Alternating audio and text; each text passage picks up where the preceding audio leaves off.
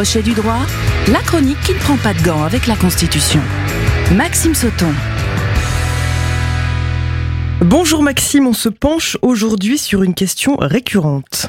Bonjour Julia et bonjour à toutes et à tous. En effet, nous continuons notre série quant à savoir si la Ve République est réellement démocratique.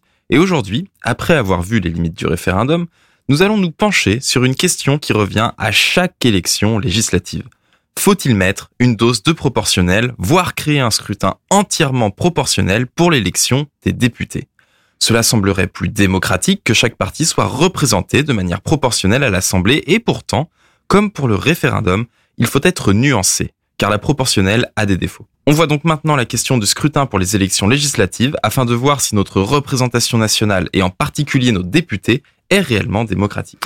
Alors Maxime, première question, déjà, qu'est-ce qu'un scrutin? Alors, un scrutin, c'est tout simplement l'expression du choix d'un ou de plusieurs ensembles d'individus afin de désigner par le vote une personne qui se présente à une élection. Il existe différents modes de scrutin et en France, on en retrouve trois types. Le scrutin majoritaire, uninominal ou plurinominal à un ou deux tours à la majorité relative ou absolue. Le scrutin proportionnel de liste à un ou à deux tours et le scrutin mixte, c'est-à-dire un scrutin qui emprunte des éléments au système majoritaire et proportionnel. Alors on va essayer d'y voir plus clair. Est-ce que tu peux détailler le, ce premier type de scrutin? Alors oui, le nom est long, un scrutin majoritaire uninominal ou plurinominal à un ou deux tours à la majorité relative ou absolue, mais ce n'est pas compliqué. En fait, c'est tout simplement, quelle que soit la modalité retenue, un scrutin majoritaire, par opposition au scrutin proportionnel qui va nous intéresser aujourd'hui.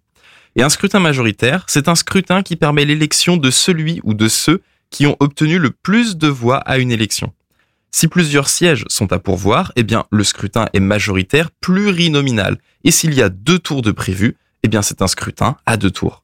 Enfin, la majorité absolue, c'est qu'il faut 50% des voix plus une, et une majorité relative, c'est celui qui a le meilleur score qui l'emporte.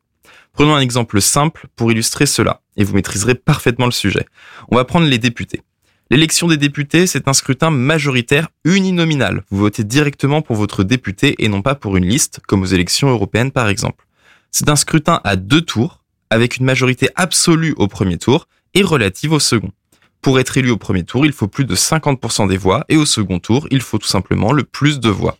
Voilà pour le scrutin majoritaire avec l'exemple des députés. Et donc l'autre type de scrutin, c'est ce fameux scrutin proportionnel. En effet. Alors le scrutin proportionnel, c'est simple en apparence. C'est un mode de scrutin qui attribue les sièges selon le nombre de voix.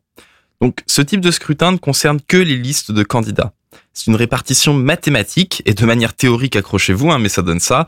On va définir le nombre de voix pour obtenir un siège, qu'on va appeler le quotient électoral, puis on divise le total des voix obtenues par chaque liste par ce quotient électoral pour déterminer le nombre de sièges emportés pour chaque liste. De manière plus claire, on calcule en fait tout simplement la valeur d'une voix d'un siège électoral, puis on regarde combien de voix a obtenu chaque liste pour lui attribuer le nombre de sièges au prorata de son résultat. Et je vais revenir juste après sur les conséquences des scrutins proportionnels par liste. Et juste pour être complet, tu parlais aussi d'un scrutin mixte et oui, le scrutin mixte, il va emprunter des éléments au système majoritaire et proportionnel. Il combine en fait les deux mécanismes afin de cumuler les avantages des deux méthodes et d'en limiter les inconvénients. Hein, c'est par exemple le scrutin des élections communales. Et quels sont donc euh, les problèmes de scrutin proportionnel? Alors, le mode de scrutin proportionnel permet d'abord une représentation plus fidèle du corps électoral, puisque si on imagine une Assemblée nationale qui serait élue exclusivement à la proportionnelle, vous auriez un prorata des députés par parti politique en fonction des votes réels des citoyens. L'élection renverrait une image plus réelle, plus représentative du choix des personnes, car ce ne serait pas le plus fort qui emporte tout, mais une répartition équitable des sièges. Or, il est très souvent reproché au scrutin proportionnel de conduire à une instabilité du système politique en favorisant le multipartisme et notamment les petits partis politiques. Sur le papier, rien de mal à cela, mais cela engendre deux principaux défauts. Les députés perdent en liberté car ils appartiennent encore plus à un parti qui les place sur des listes. Un député serait donc obligé en quelque sorte de suivre de manière absolue la ligne de son parti, sinon il ne sera jamais bien placé sur une liste électorale. Et rappelons que les députés sont des représentants élus de la nation. Ils n'ont pas de compte à rendre en théorie à leur parti.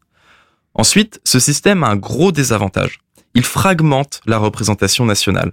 Il n'y a qu'à voir le système actuel. Même avec un scrutin majoritaire, le président de la République n'a qu'une majorité relative. Et on voit clairement que les débats ne sont pas à la hauteur de ce qui pourrait être fait. Très clairement, cette Assemblée nationale est peut-être l'une des plus représentatives de la Ve République, même si l'on constate une montée des extrêmes. Certes, la représentation correspond plus à la représentation politique des Français, mais cela fonctionne très mal, car les partis cherchent le clivage permanent plutôt que le dialogue et la construction de solutions intelligentes avec des débats éclairés. Dans ce cadre, introduire une proportionnelle en lieu et place du scrutin majoritaire, qui entraînerait encore plus de partis représentés et renforcerait le rôle des partis politiques, ne semble clairement pas être une bonne idée, tant que les politiques, quels que soient les partis, hein, ne font pas l'effort de travailler intelligemment ensemble.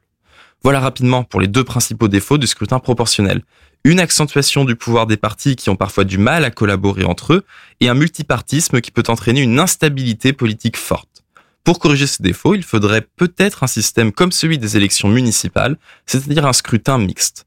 Mais en réalité, tant que les politiques ne joueront pas le jeu et ne sortiront pas des clivages partisans, les modifications de scrutin ne pourront rien changer au fonctionnement démocratique de la Ve République, notamment dans le cadre de l'Assemblée nationale. À la semaine prochaine, Julia. Merci beaucoup, Maxime. À la semaine prochaine. Crochet du droit à podcaster et à réécouter sur myson et le.